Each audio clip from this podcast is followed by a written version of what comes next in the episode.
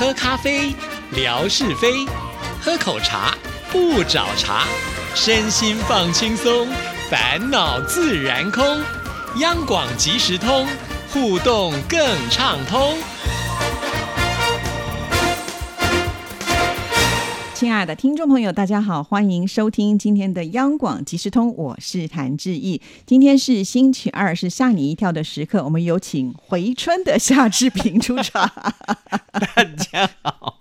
我是夏志平，哎，夏志平就夏志平，干嘛还要回春的夏志平啊？其实，因为夏志平呢，他是一个很大方的人，每一次都会呃拍这个视频抽奖嘛。其实我们听众朋友也会发现，前一段时间呢，志平就是因为可能身体不知道哪里出了问题啊，就长了荨麻疹，对不对？然后呢，头发也掉了很多。当时我们还在很担心说，哎呀，以前这个志平呢，向来就是以毛发这个浓密著称的人，怎么突然之间头发少了这么多，但是呢，今天来到录音间以后，我就觉得天哪，居然有人头发掉了以后还可以长回来，而且长得这么的好，那不就是回春了吗？从此以后，你要不要叫我伍子胥？你没变白，没有是这样子的。我跟你讲，去年的时候啊，身体真的是不舒服，为什么呢？就我去看了皮肤科，皮肤科说。恭喜你啊，夏先生，你三个全中。我说哪三个啊？第一个就是掉头发。第二个呢，就是身上长了荨麻疹，就是像那个钱币一样啊，一块钱的硬币那样，一颗一颗圆圆的长在脖子上，全身都是。然后还有呢，就是我的手啊，就出现像那个鱼鳞一样啊，一片一片富贵手，对对对，就是什么问题，这家事也不能做，你知道吗？我就跟我老婆说，我说，哎，这个你看富贵手好严重，一碰水就痛，哎，我不能做家事。她说，哦，那就戴手套做啊。对，那时候好像是因为打疫苗的一个后遗症哦。好，对啊，一这个皮肤科医生就跟我说，这大概一年多以来啊，疫情最严重那段时间以来，一直到现在为止，去看医生看看这个皮肤科医生的病人，大概增加了两倍到三倍。所有的病人通通是这三个毛病，有的人是一个，有的人是两个，那有的人是三个。像夏志平就是三个全中这样子。是，不过好在现在又恢复了这么俊俏的脸庞。对。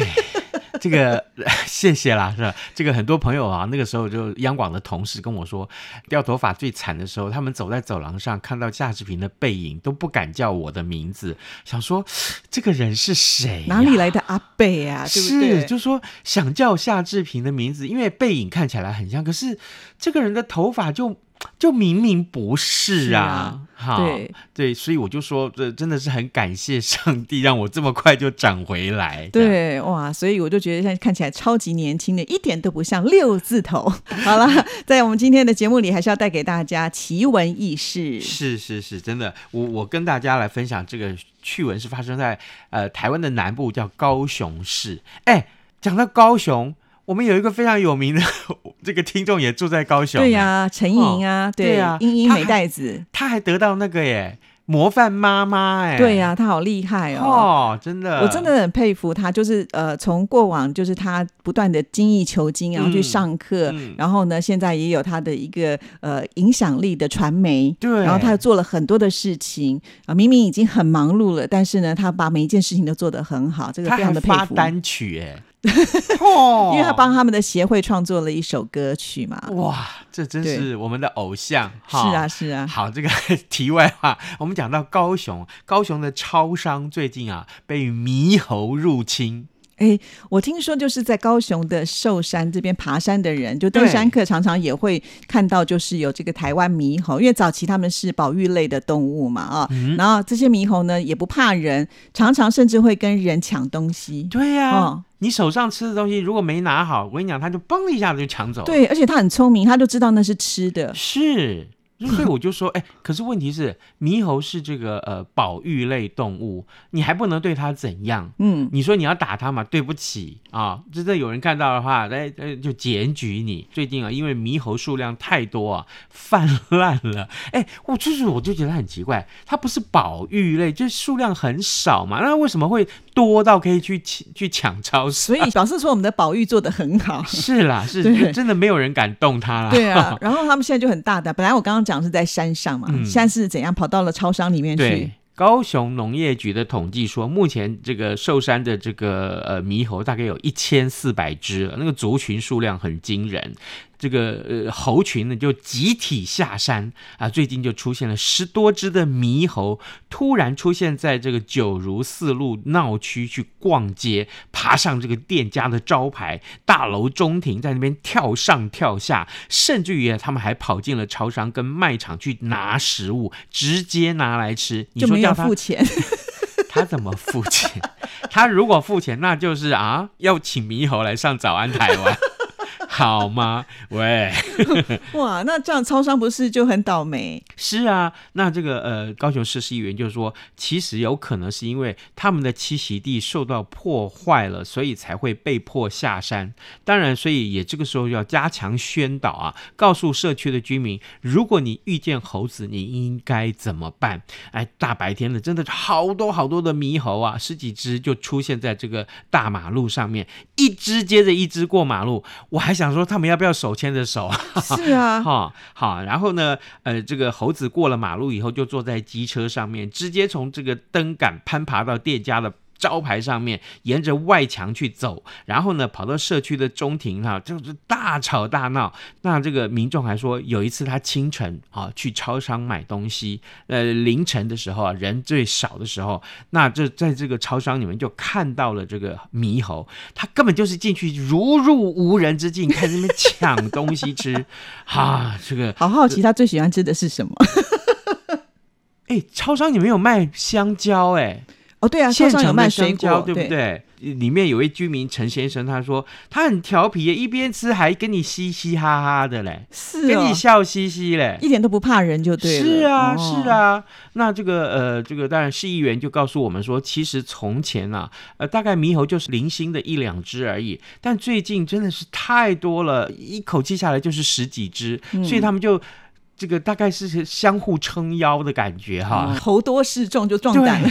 真的，真的，所以台湾猕猴共存推广协会的秘书长林美美，她就告诉我们说，野生动物本来就有迁徙的本能，跟人一样会去呃相互交流的移动，所以呢，他们下山其实是很正常。那呃，根据统计，过去有请生态专家计算这个呃寿山的这个猕猴数量，大概啊分成十三个猴群，每个猴群大概有四十五只，所以现在算一算，总共有一千四百只。值。所以呢，专家也提醒啊民众说，如果你遇上猴子啊，这个你就不要去接触它，你也不要喂食它，你不要去打扰它啊，你可以直接打一九九九啊这个市民专线来呃请专人来协助处理，那就好了。对，其实要抓这些猴子也不容易啊，因为他们动作非常的快，又能爬上爬下。对对，我还记得我曾经看过一个影片，就是中山大学吧。嗯那中山大学是不是也在高雄？是啊是啊，就是在那里啊。对，所以呢，啊他们那个宿舍的门口，因为很多学生他们都会叫外送的的东西来吃嘛，嗯嗯嗯就到了门口之后呢，他就盯上那些外送员，只要一拿出来，哇，就抢走了耶！那么聪明，就是啊，好厉害，就知道那边有东西可以吃，所以那边的学生、他们买早餐的时候都要藏到就是让他们看不到的那种大型包包才行。哦，这猴子会懂英文呢。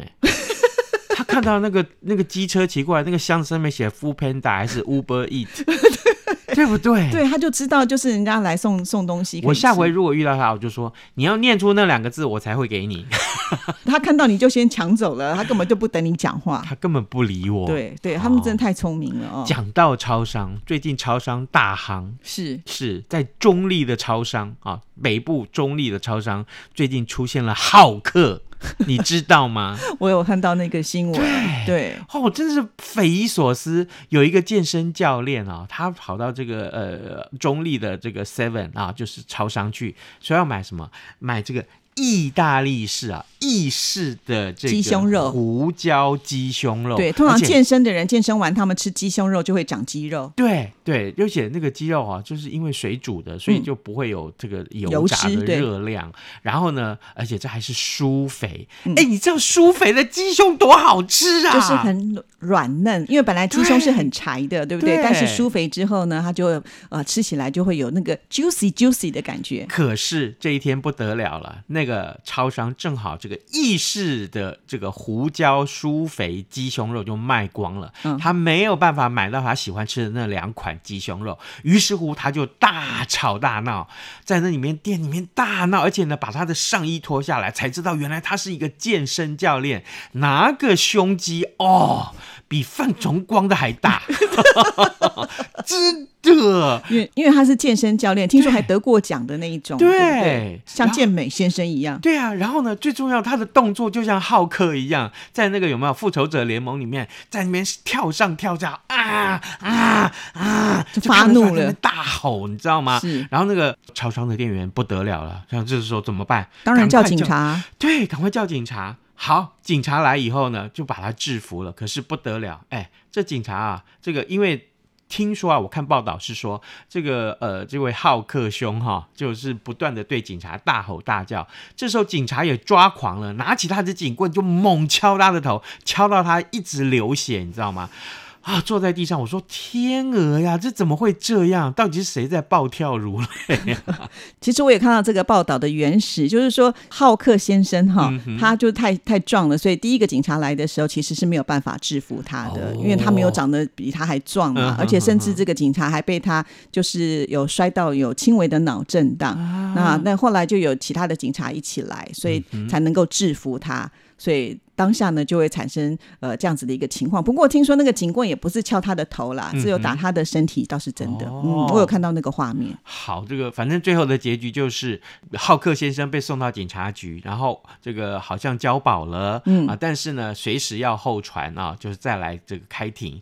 但是呢，这个打人的警察，就打被浩克记过。了的警察，他也被送法办，嗯。啊，听说是执法过当，是对，是。所以这件事情真的告诉大家，哇，我跟你讲，这个新闻好热门哎、后面还有花絮呢，就是这个卖鸡胸肉的厂商呢，他就嗯哼说：“哎、我们这个数量很多，所以呢，千万不要因为这样子吃不到就生气了哈，我们还随时会补货。至少我看到两个效应，嗯。一个啊，就是这个我的朋友们在脸书上都去找这款鸡胸肉，拍了这个鸡胸肉，然后 PO 上来说我买到了，所以我不会暴怒 还这是第一个。对另外一个就是听说呃浩克先生他是有女朋友的，嗯，然后呢，他女朋友看到这个新闻之后，立刻在这个脸书上就告诉他：“我们分手吧，对我不要跟你交往了。”对不对？他听说呃交往三年多，然后已经求婚失败一次，然后呢哦发生这个事情以后，他女朋友立刻就跟他分手。他为什么会这么暴怒？就很多人揣测，因为他发生这件事情的时候是五月二十号这一天，就是五二零，然后就很多的传说说他去求婚，然后呢、呃没有成功，所以呢就导致他心情不好，就到了这个超商去买东西，又没有买到他想要买的东西，所以呢可能就累积了一些的愤怒，就一次的给他爆发出来。但是后来这个女朋友也有出来澄清，他就说其实他那天并没有要跟他求婚，所以请大家不要乱猜测。哦 对，只是因为那天刚好是五二零，所以就是有很多的联想会跑出来了。没有这个这个新闻让我真的是想到一点，就是长期以来我在节目里面，呃，这个经常我会跟听众朋友分享，或请这个学者专家来分享，就是说那你的这个情绪该怎么去处理？是，我们从来不说情绪要怎么控制哦，嗯不是情绪不是控制，情绪是处理啊，有这个好的处理方式啊，你才能够舒缓你的情绪带来的这些副作用。那学者专家就告诉我们说，第一个你要先确认。这个情绪，认识情绪到底什么是情绪，然后呢，你真的要呃告诉自己说，万一情绪不好的时候、不稳定的时候，你要承认它存在啊，承认这件事情，你不要说啊没什么，呃我我我我过一会儿就好了，no 不是这样哦，你千万不要去压抑它。